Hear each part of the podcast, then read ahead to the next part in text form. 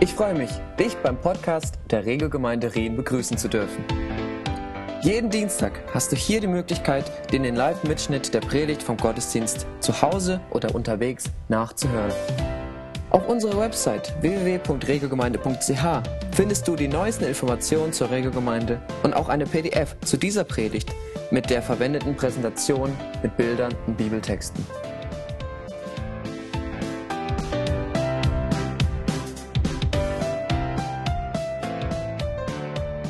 Reisen weiter in den Fußstapfen von Mose und heute Morgen habe ich das Thema am Wickeln Leiterschaft. Aber das ist eine Botschaft äh, selbstverständlich an solche wie äh, wie, äh, wie mir an allererste Linie, nee, nicht an allererste Linie, das ist eine Botschaft für uns alle. Äh, und ich möchte das deutlich machen mit folgende wahre Geschichte, erzählt von, äh, von einem Pastor Stuart Briscoe in seinem Buch äh, Everyday Discipleship for Ordinary People. Und er erzählt, ähm, wie ein jüngerer Kollege von ihm die Beerdigung eines Kriegsveterans äh, vorgenommen hat. Und die Soldatenfreunde des Verstorbenen wollten am Abschlussgottesdienst in der Bestattungskapelle äh, auch teilnehmen. Die wollten selbst daran ähm, teilnehmen und haben den jungen Pastor gebeten, äh, sie während des Geschehens nach vorne zu begleiten, um äh, am Sarg dann eine Minute ruhiges ähm, äh, Gedenkens äh, mit ihnen zu verbringen und dann sie zu führen aus der Kapelle heraus durch eine Seitentür.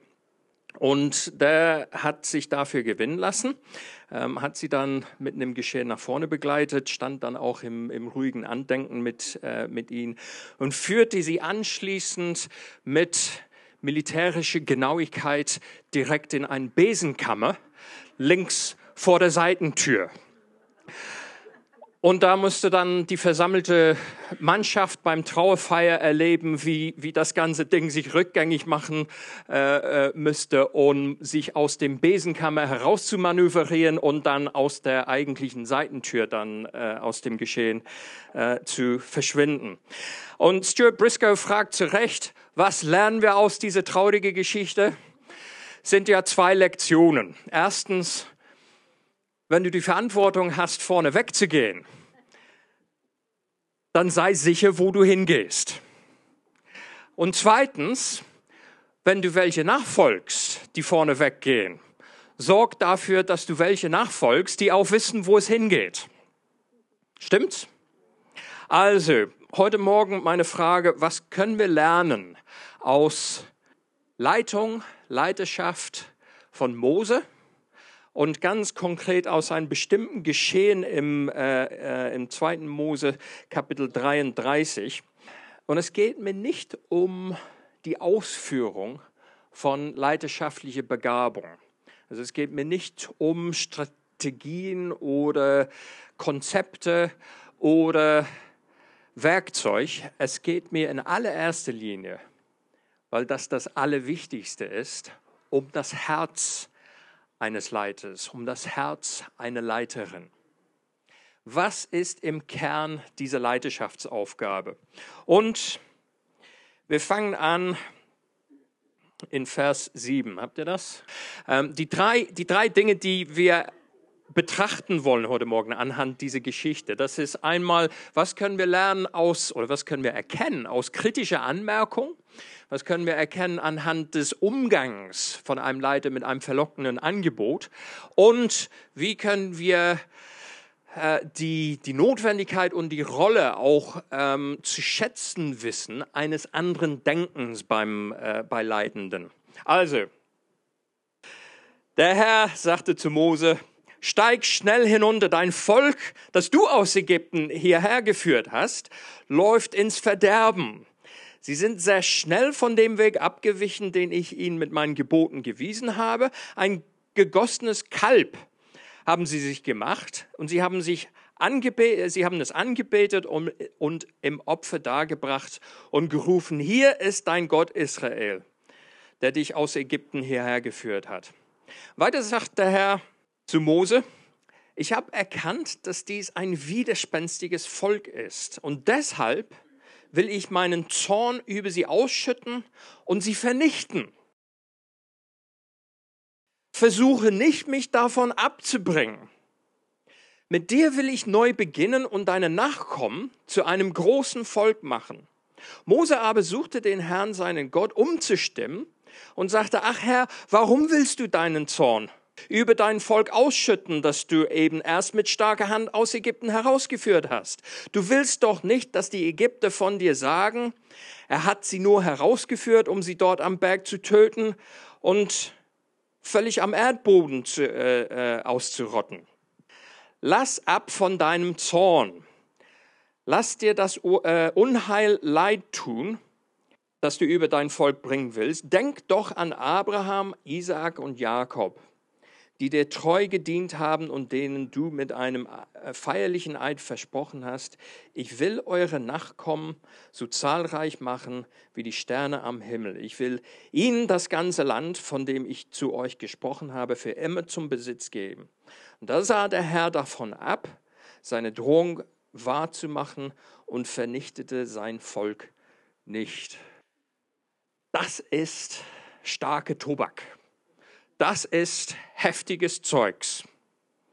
Das ist mitten in der Wahrheit der Leitungsführungsaufgabe von Mose. Und da wollen wir heute äh, in, in diese Geschichte hinein. Es ist an der Jahreszeit, dass einige von euch äh, Mitarbeitergespräche erlebt haben Manche von euch haben ein Mitarbeitergespräch oder zwei geführt. Und wer das kennt, weiß, es geht so ein bisschen um, um Rückschau, es geht auch ein bisschen um Planung, Zielsätze, Ziele setzen, schauen, was als nächstes dran ist und wie man gemeinsam die gesteckten Ziele erreichen möchte, Fortbildung und so weiter. Damit wir wissen, vor welchem Hintergrund dieses Gespräch zwischen Mose und Gott stattgefunden hat, stellen wir uns etwa so ganz grob im Sinne eines Mitarbeitergesprächs. Der Mose, der ist schon Zeit, ja, ein bisschen länger, also es handelt sich nicht um eine Stunde oder zwei, der ist ein bisschen länger auf dem Berg mit Gott und Gott erzählt ihn von der Zukunftspläne. Er erzählt von ähm, äh, oder die, die, schauen, die schauen auf zurück, was, äh, was geschehen ist mit der Befreiung aus, äh, aus Ägypten. Gott gibt Mose zehn Gebote und sagt, das ist die Art und Weise, wie es gilt, für dich und für das Volk zu leben. Es gibt weitere Gesetze und, und Vereinbarungen, die geschlossen äh, werden. Ein ganz besonderer Bund ähm, macht Gott fest mit seinem Volk. Und letztendlich kommt dann die Planung der Stiftshütte hinzu. Äh, Gott will unter seinem Volk schon immer wohnen und das ist die Art und Weise, wie seine Gegenwart unter ihnen dann auch ähm, oder diese Präsenz gestaltet werden soll. Die sind so gut wie am Ende dieses Gesprächs und ich stelle mir das vor, so fast wie bei den Fernsehnachrichten, wenn dann eine weitere Botschaft zu Gott kommt, brandeilig, und er sagt, warte mal, warte mal, Mose, du musst jetzt sofort nach unten, denn dein Volk läuft amok. Und mitten in dieser, oder zum Ende dieses schönen Gespräch kommt diese, kommt diese kräftige, heftige Botschaft, die haben sich ein goldenes Kalb gemacht und die beten diese Kalb an. Du musst jetzt schnell nach unten. Und Mose muss sich dann äh, dieses, diese Vorwurf anhören zum Schluss seines Mitarbeitergesprächs etwas übertrieben, aber zum Schluss dieser Dialog. Und Gott sagt, sie laufen ins Verderben. Sie sind schnell vom Weg abgekommen. Und das ist ein widerspenstiges Volk. Und er meint damit, das ist ein Volk, auf dem man gar kein, gar kein Joch auflegen kann. Das ist ein, ein, ein Bild von der, äh, von der damaligen Zeit, wenn ein, ähm, ein Ochs oder ein Esel oder, oder wie auch immer, äh, wenn man den Kopf nicht runter kriegen könnte, um ein Joch draufzulegen, ähm, redete man dann von diesem steifhaltigen, widerspenstigen Tier. Und Gott sagt, so ist dieses Volk, das lässt mit sich nichts machen, was ich will. Und er übt ordentliche Kritik bei Mose über das Volk, das Mose leitet. Und ich möchte hier kurz die Frage stellen, was macht Kritik mit dir und mit mir? Erst recht, wenn es angewendet wird auf den Leuten, denen wir versuchen zu dienen. Mose hätte sagen können, er hätte versuchen können, die Sünde Israels mal zu vermindern und Gott zu sagen, ich, ah, ja, siehst du das wirklich so schlimm?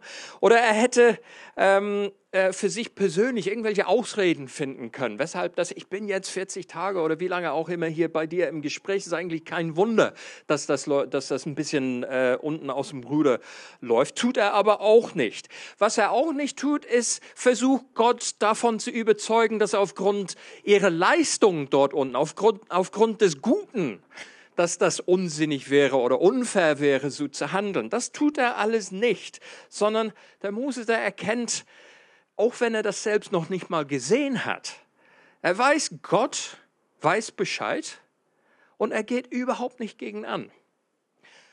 Da kommen wir gleich nachher äh, dazu zurück. Aber es wird noch dicker. Es ist nicht nur diese kritische Anmerkung, es kommt noch von Gott eigentlich ein unglaublicher, unglaublicher Satz. Und er sagt, mit dir will ich neu beginnen und deine Nachkommen zu einem großen Volk machen. Wem gehört diese Verheißung? Abraham, Isaac, Jakob. Also der erste Bund mit Abraham geschlossen heißt, ich gebe dir ein Land, ich gebe dir Nachkommen wie Sand am Meer, wie Sterne im Himmel.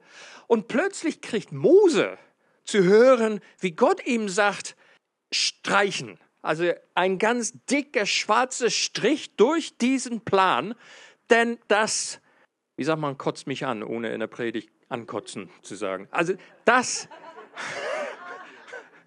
jetzt ist es raus.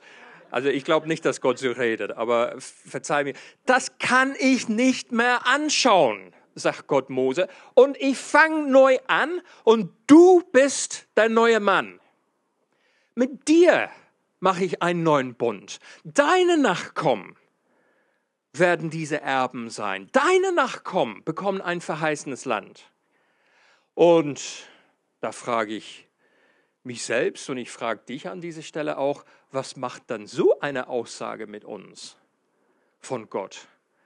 Da kann ich mir wohl sehr gut vorstellen, so, ja Gott, wer bin ich, da irgendwie zu widersprechen? Also, wenn du das denkst und wenn du das in mir siehst, why not? Musst du wissen, aber von mir aus, das können wir probieren. Ein verlockendes Angebot das mit Ruhm und Anerkennung, der geht runter in der Geschichte von Abraham, würde man, wenn, dann nur hören in der Geschichte, ja, das war der, dessen, dessen Volk nicht dazu in der Lage war. Gar nicht so heldenhaft. Aber Mose, Mose, das war der Macher, der hat es vollbracht mit dem neuen Volk, mit Plan B. Das Herz eines Leiters, einer Leiterin, nach dem Plan Gottes, nach der Vorstellung Gottes, steht an dieser Stelle und betrachtet sich selbst eigentlich gar nicht. Sein Ruhm und seine Anerkennung, sein Gewinn, sein persönlicher Vorteil, das spielt nicht die große Rolle. Er setzt sich für sein Volk ein und er argumentiert gegen Gott und sagt, tut das bitte nicht. Wie er argumentiert, schauen wir uns äh, nachher nochmal an. Aber dieser dienende Charakter, bevor wir überhaupt mal die Größenordnung seiner leidenschaftlichen Gabe betrachten, an allererster Linie sehen wir hier, sollen wir, wollen wir auch sehen, das Herz von einem göttlichen Leiter, der sagt, Gott, um dein Willen, dann lass das Volk bestehen. Tu es nicht. Ich setze mich dafür ein. Ist mir, ist mir wurscht, was du mir versprichst. Das ist nicht, es geht nicht um mein Ruhm. Es geht nicht um mein Ansehen. Es geht nicht um mein Profil in der Geschichte. Es geht um dich. Es geht um dein Volk. John Maxwell, ein großer Name, bekannter Name in der äh, christlichen Leitungsliteratur, sagt, der Kern von Leidenschaft ist es, zuerst das Wohl der anderen zu suchen. Wer sein eigenes Profil sucht oder wer sein eigenes eigene Vorteil sucht, der ist fehl am Platz. Eigentlich egal, wie groß seine Begabung ist. Gilt eigentlich für alle Dienstbereiche. Aber ich will es an dieser Stelle für heute Morgen deutlich machen, äh, für unsere Leitungsdienste. Ähm, es geht nicht in erster Linie um deine Begabung und deine Fähigkeiten, sondern es geht um dein Herz für diejenigen, denen du dienst. Und das sollst du auch wissen als, ähm, als einer, der gedient wird. Ob es im Hauskreis ist, ob es ähm, jetzt gerade parallel zu uns läuft es in der Kinderarbeit, dass, dass unseren Kindern gedient werden von Leuten, die nicht ihre eigene Vorteil suchen. Die allermeisten, die haben gar keine Kinder im Kindergottesdienst. Und sie nehmen es auf sich, ähm, diese tolle Predigt zu verpassen, um den Kindern zu dienen. Was macht Selbstlob? ähm, ob die es sind, ob es dein Kleingruppenleiter sind, ob es die Ungesehene sind, die vielleicht in der Finanzverwaltung Woche ein, Woche aus für uns die Rechnung bezahlen, die Banküberweisungen machen, ähm, die Verträge verwalten, sich auseinandersetzen mit den Behörden, all diese Dinge. Das muss keine machen. Das muss wirklich keine machen. Und die nehmen sich diese Dinge auf sich aus einer Dienstgesinnung. Und das möchte ich heute Morgen ein Stück weit mit uns feiern. Diese Dienstgesinnung, die im Kern auch des Herzens eines Leiters, einer Leiterin steht. Das ist großartig. Und das meine ich nicht im, ich benutze das Wort nicht im hohlen Sinne, so äh, schnell von der, von der Zunge losgelassen. Das ist wahrhaftig großartig nach der Definition von Jesus.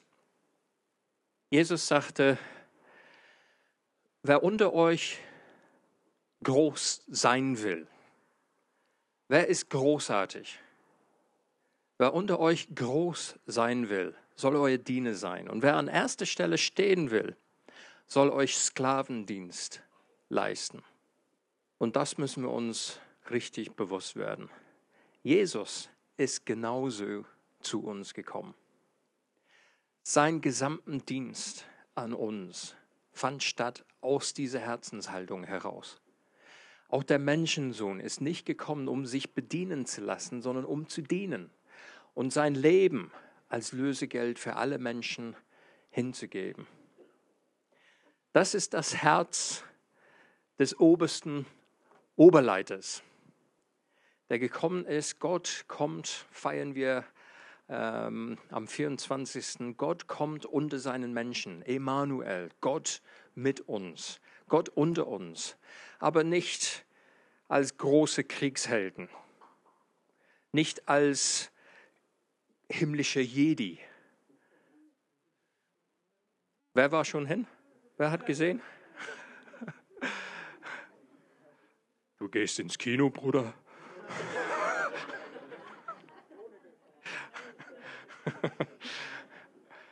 Ich gehe Dienstag. Jesus ist mit dieser Herzenshaltung zu uns gekommen, wurde als, als Baby in die Welt gesetzt durch den Heiligen Geist und verließ die Welt ans Kreuz genagelt. Und weshalb hat er das gemacht? Wegen seines Volks. Er hat es für dich gemacht und für mich gemacht, damit wir überhaupt die Möglichkeit haben zu leben, der hat dich im Sinne gehabt, als er sich entschieden hat im Garten, als er dieses leidenschaftliches Gebet gesprochen hat, als er sinnbildlich im Kelch reingeguckt hat und hat alles an Schande und, äh, und Scham sich angeschaut, was ich in meinem Leben zum Kreuz nachher bringen würde. Er hat sich das alles angeschaut und er hat sich entschieden, meinetwegen und deinetwegen, unsertwegen, diesen Weg, diesen Dienstweg zu gehen, damit ich leben kann in der Kraft seiner Auferstehung, damit du leben kannst in der Kraft seiner Auferstehung. Jesus kam nicht, um bedient zu werden als großer König. Er kam zu dienen. Und das ist das Herz, das ist der Kern auch von einem Leidenschaftsdienst. Wir haben uns in der Gemeindeleitung, äh, auch im strategischen Kreis in den letzten Monaten viel darüber nachgedacht. Was genau ist unsere Vorstellung von leitenden Personen? in der Regiogemeinde. Ganz praktisch. Was wünschen wir uns? Was wünschen wir diesem Herrn, der sein Leben für uns hingegeben hat? Was, was sind die Eigenschaften, die wir gerne ähm, äh, forcieren wollen, die wir gerne stärken wollen, die wir gerne feiern wollen? Und eins davon ist diese Charakter, diese dienstorientierte, ähm, dienende, andere vor sich selbst betrachtende Charakter. Da haben wir das so zusammengefasst. Es geht um ein neues Verhalten. Eine Verhaltensweise, das in leitenden Personen aufgrund ihr Glauben an Jesus immer mehr plastisch wird, immer mehr an die Oberfläche kommt. Ein neues Verhalten. Durch unsere vertrauensvolle Beziehung zu Gott wird unsere Persönlichkeit so verändert, dass Christus zunehmend, zunehmend in uns Gestalt gewinnt und sein Wesen, das sind die Früchte des Heiligen Geistes, uns immer mehr bestimmt. Und wir streben danach, uns mehr um Gott und um andere Menschen zu drehen als um uns selbst. Und wollen andere so behandeln, wie wir selbst behandelt werden wollen. Diese charakterlichen Eigenschaften, die aus seinem Glaubensüberzeugung immer mehr hervorwachsen. Das ist etwas, was wir uns für nächstes Jahr an die Fahne schreiben werden, wenn es um leidenschaftliche Dienste geht. Um es zu sagen, bevor wir weiterreisen zu unserem äh, dritten Punkt, um es zu sagen, das gilt genauso auch für ein Kernteam, ein Gemeindeleiter, ein Prediger. Wir suchen uns Menschen schon seit ein bisschen länger, die uns dienen können an diese Stelle, dessen Leitung wir suchen können, dessen Input und Veränderung wir auch suchen können in unserem Dienst. Und ihr habt inzwischen alle äh, den Simon aus England äh, und Stefan Vatter aus, äh, aus Kempten ähm, kennengelernt. Das sind, das sind erste Ergebnisse von unserer Suche nach Leuten, die nicht nur uns als Gemeinde dienen, sondern von Leuten, die uns auch als Leidenschaft dienen können und dienen wollen. Und euch, um euch einen kleinen Einblick zu geben darin, wie das manchmal dann aussehen kann, erzähle ich euch eine kleine Geschichte von dem letzten Besuch bei, äh, von Stefan äh, bei uns. Ähm, da haben wir als Kernteam ähm, einen Abend und einen Morgen mit dem Stefan verbracht und haben viel diskutiert miteinander mit ihm zusammen. Und der tut uns richtig gut in der Art und Weise, wie er uns herauskitzelt und an der richtigen Stelle dann die richtige Frage stellt. Und ähm, wir haben sehr von diesem Miteinander dann äh, profitiert als, als Team. Aber es ist nicht nur alles blauer Himmel. Ich habe an einer Stelle die Gelegenheit genommen, in aller, aller Offenheit und aller Ehrlichkeit zu, von, von einigen Dingen zu, zu reden, von der, von der Seele zu reden, wo ich in meinem Dienst, auch im Kernteam, irgendwie eingeschränkt empfunden habe. Ähm, und habe ähm, nicht mit großer äh, Kritik, aber habe einfach so ganz offen und ehrlich darüber gesprochen, wie ich mich in, in manchen Dingen einfach eingebunden ähm, äh, fühle. Und, äh, und das haben wir besprochen und da hat Stefan auch uns geholfen.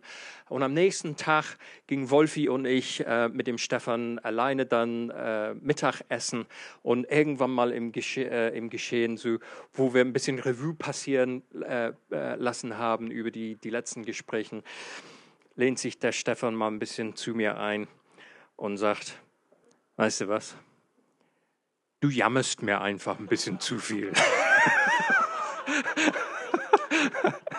ja, das freut mich, dass ihr euch darüber so freut. ja.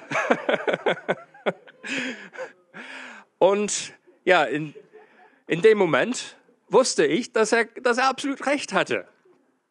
Und, und auch darüber haben wir, haben wir ein bisschen gesprochen. Und Fazit, Fazit dieses Wochenende war es für mich, also es hat eigentlich nichts an den Tatsachen äh, geändert. So die Dinge, die, äh, wo, wo ich diese Einschränkungen empfunden habe, ähm, da hat sich nicht großartig was getan. Aber meine Augen wurden weit über diese Dinge aufgehoben äh, zu, zu den nächsten Horizonten.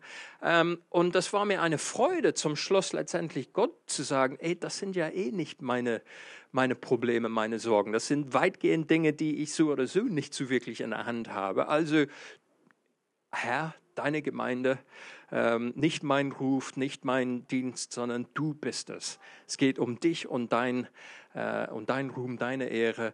Ähm, und ich freue mich über das, was auf uns wartet, auf den, auf den zukünftigen Horizonten. Also Leiter, die leiten und sich leiten lassen, gleichzeitig Menschen, die geleitet werden und anderen leiten. Wir sind alle miteinander im gleichen Boot unterwegs. Mein letzter Punkt, ein anderes Denken. Hatten wir kurz vorhin äh, angesprochen. Wie hat Mose dann tatsächlich reagiert auf, äh, auf diese Vorwürfe, diese kritische Anmerkung von Gott über sein Volk? Der hat bei, der, äh, bei, äh, bei diesen verschiedenen Vorwürfen folgende äh, Argumentation gebracht. Gott, tu es bitte nicht. Dein Plan läuft schon. Du hast dein Volk aus Ägypten herausgeführt mit deiner starken Hand. Das ist jetzt dein Werk. Nun hör damit nicht auf. Du willst doch nicht, dass die Ägypter von dir sagen, er hat sie nur herausgeführt, um sie dort am Berg zu töten und völlig vom Erdboden auszurotten. Er hat Gottes Ruf hier im Blick. Er sagt, lass das doch nicht zu, das kann nicht angehen, dass die anderen Nationen denken, ähm, das, das war irgendwie ein gescheiterter Plan. Was ist das dann für ein gescheiterter Gott? Gott, denk an deinem Ruf. Und nicht zuletzt, denk an diesem Eid, denk an diesen ähm, diese Bund, den du geschlossen hast mit deinem Volk. Denk an Abraham. Ich will eure Nachkommen äh, äh, zu zahlreich machen wie die Sterne am Himmel, nicht meine. Ich will ihnen das ganze Land, von dem ich zu euch gesprochen habe, ähm, für immer zum Besitz geben. Gott, denk bitte an dem, was du versprochen hast. Dein Plan.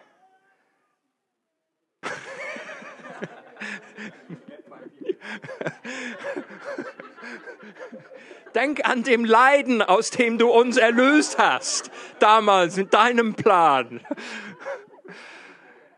Es geht um deinen Ruf, Herr. Es geht um deine Verheißung, dein Bund, dein Versprechen. Es geht doch um Abraham, nicht um mich. Es geht um sein Nachkommen, nicht um meine. Gott, es geht um deine Sache. Und da haben wir das. Sein Denken, sein Antwort, sein Handeln ist total gottzentriert. Er sucht das Gute, das Beste für das Volk indem er Gottes Wille für das Volk sucht. Er will, er, setzt sich für das Volk ein, aber der tut das nur auf der Art und Weise, wie es nur sein kann, indem er sagt, Gott, dein Wille geschehe, kein Plan B, sondern das, was du wolltest, das, was richtig ist. Und wisst ihr was, ich ahne, das hat Gott sowieso die ganze Zeit vor. Sein Denken ist völlig anders. Er nimmt weit, weit, weit im Voraus genau das gleiche Denken von Jesus auf, auf sich. Und macht hier an dieser Stelle nur das, was Jesus dann Jahre später selbst macht. Und er tut das heute noch. Und er steht heute noch vor dem Vater, der ein gerechter Zorn, ein berechtigter Wunsch in sich trägt, alles zu vernichten aufgrund unserer Widerspenst, aufgrund unserer Selbstorientiertsein, unserer nicht gottzentriertes durch die Welt wandern. Gottes Zorn ist berechtigt und gerecht. Aber es steht zum Glück einer da und sagt, aber denk an dem, was wir gemacht haben. Denk daran, ich bin zu ihnen gegangen und ich habe mein Leben für sie hingelegt. Das sind diejenigen, die durch mein Blut abgedeckt sind. Das sind diejenigen, die neu leben in mir. Vernichte sie nicht. Das sind mein Volk, das ist mein Volk. Das sind deine Kinder. Und so waltet Gnade über gerechte Zorn. Gottzentriertes Denken ist, surprise, surprise, zentral. Und dieses gottzentrierte Denken ist völlig anders als das Denken unserer Welt. Das ist völlig anders als das, was wir, ähm, äh, was wir gewohnt sind. Diese Geschichte vorhin, wo Jesus definiert hat, was ist dann großartig in meinem neuen Reich. Er fängt damit an und sagt, bei euch muss es anders sein, nicht wie die Heiden, nicht wie die, ähm, es geht nicht, bei großartigen Menschen geht es nicht um Profil, geht es nicht um Herumbefehlen. Ihr müsst anders denken, ihr müsst großartig anders definieren. Groß ist der, der dient, so wie ich euch gedient habe.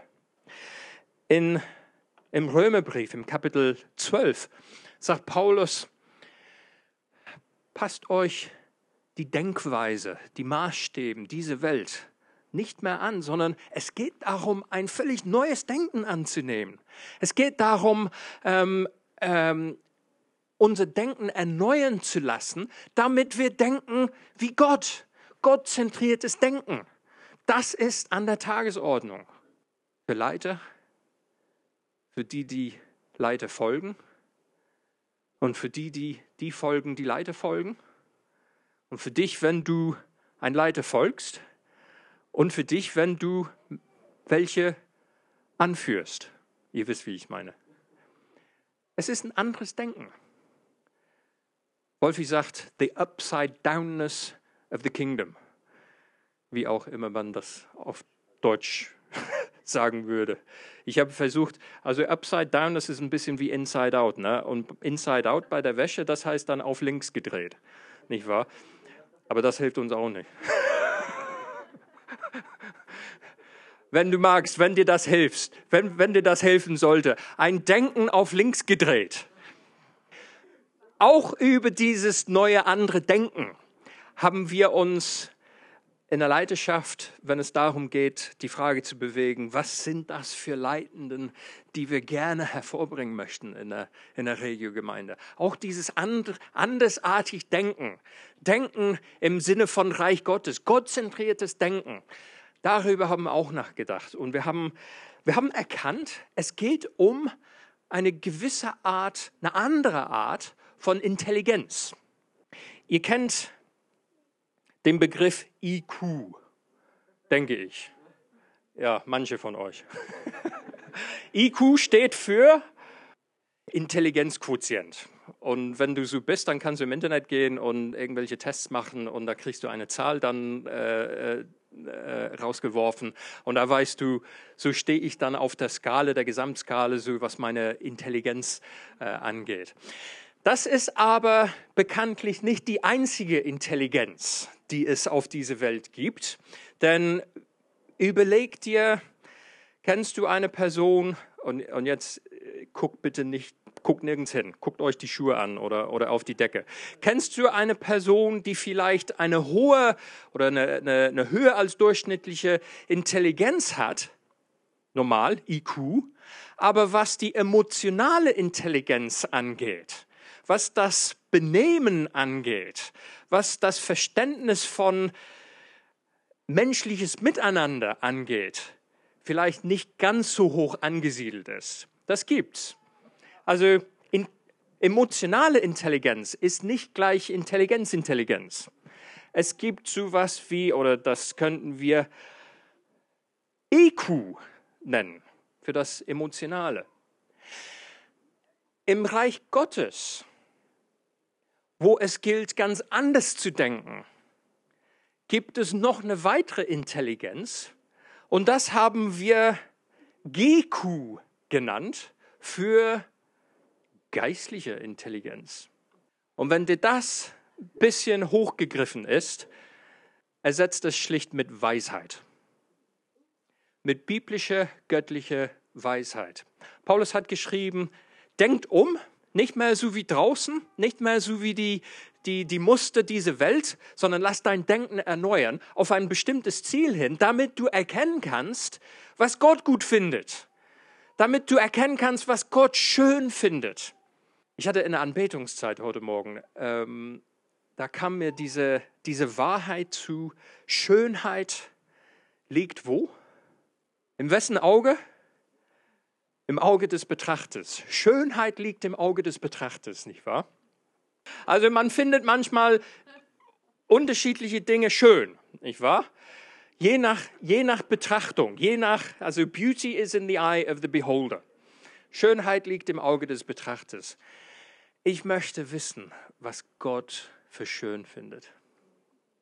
Möchte wissen, was aus Gottes Auge betrachtet, was ist dann schön. Und ich möchte das entsprechen. Und ich möchte für uns als Gemeinde, dass wir das entsprechen. Ich möchte, dass Gott uns anschaut und dass er zunehmend denkt, die sind sowas von schön. Die sind sowas von Gott zentriert. Ihre Denkweise ist sowas von nicht weltlich. Ihr Charakter widerspiegelt immer mehr etwas von dem, was ich unter ihnen gebracht habe. Ihr Denken ist immer mehr ein geistliches Denken. Ich möchte, dass Gott immer mehr Freude an uns hat, weil wir schön werden in seinen Augen.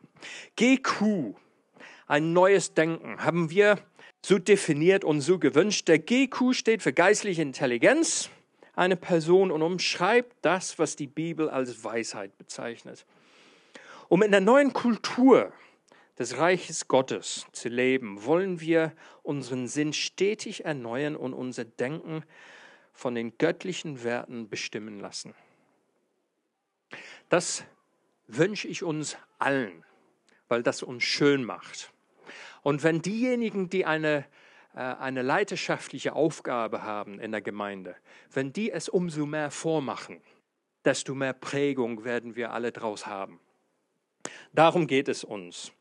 Und wir sind unterwegs mit einem Profil für Leitenden, das wir ähm, im Laufe der nächsten Jahren immer mal wieder als Orientierungspunkt suchen werden.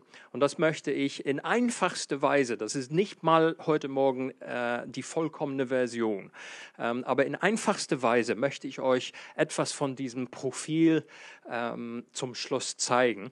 Und dann werden wir aktiv und beten füreinander. Wir haben entwickelt ein Dreieck möchte an dieser Stelle für den Strategiekreis einen Applaus hören. Jawohl.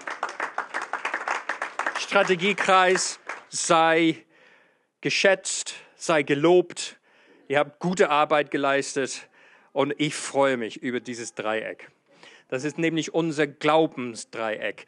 Mitten in diesen Herzenshaltung ist der Glaube, der Mose in sich getragen hat, der Glaube, der, der Gottesüberzeugung, der Jesus zum, zu, äh, äh ans Kreuz geführt hat, zum Kreuz geführt hat. Und dieser Glaube, so wie der unser Leben prägt, wird verschiedene, viele verschiedene Äußerungen haben. Aber die drei Äußerungen, die uns am zentralsten sind, am wichtigsten sind, sind einmal dieser Charakter. Wie Mose ein Charakter, ein Herz, der dient, das dient. Eine Gesinnung, dass die anderen Leuten und ihr Vorteil vor allen Dingen im Vordergrund hat. Eine Denke, das anders ist als in der Welt. Eine, eine immer, das muss, du musst kein IQ-Genie äh, sein. Das ist, nicht, das ist nicht das Ding. Aber es gilt zu erkennen, wir sind auf einer Wachstumskurve im Punkto IQ und wir suchen Leute, die etwas IQ vormachen. Und der dritte Punkt, den werden wir heute nicht mal behandeln, weil, ähm, weil es dafür auch andere Gelegenheiten geben werden.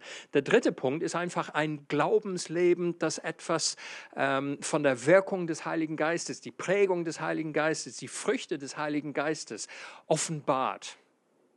Alle drei sind ineinander verwoben, aber so in etwa, solche Leute suchen wir, solche Leute wollen wir fördern, solche Leute, die im Leitungsdienst schon unterwegs sind, die wollen wir dienen und helfen im Sinne dieses Dreiecks ab sofort.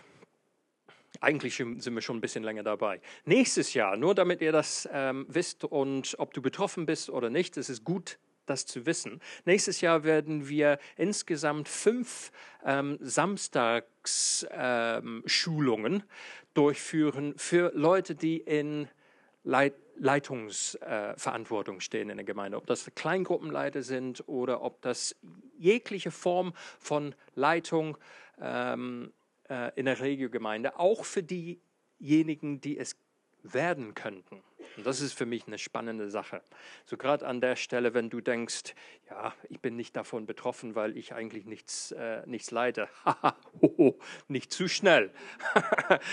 Denn wo wir die anfängliche Sprossen sehen von diesen Dingen, wo wir anfängliche Äußerungen erkennen, eines von Gott bestimmten Charakters, eine wachsende IQ, die Äußerung von dem Geist Gottes in dein.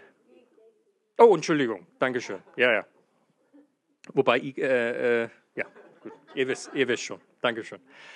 Ähm, da befindest du schneller eingeladen äh, zu diesen Schulungen, als du gucken kannst, ähm, weil es geht nicht schlicht darum, das Vorhandene heute irgendwie auszubauen, sondern Gott hat viel mehr mit uns vor. Ich erzähle immer mal wieder von den Leuten, die dazugehören, die es noch gar nicht wissen, die da draußen sind, ob das 100 sind oder 200 oder 50 oder das ist mir Schnuppe. Aber die unter uns, die dabei sind, die es noch nicht wissen, dass sie leidenschaftlich tätig werden, so wie Gott mehr Leute hinzufügt. Ähm, Achtung, aufgepasst, ihr gehört auch dazu. Okay? Gut. Damit wäre ich am Ende, aber wir noch nicht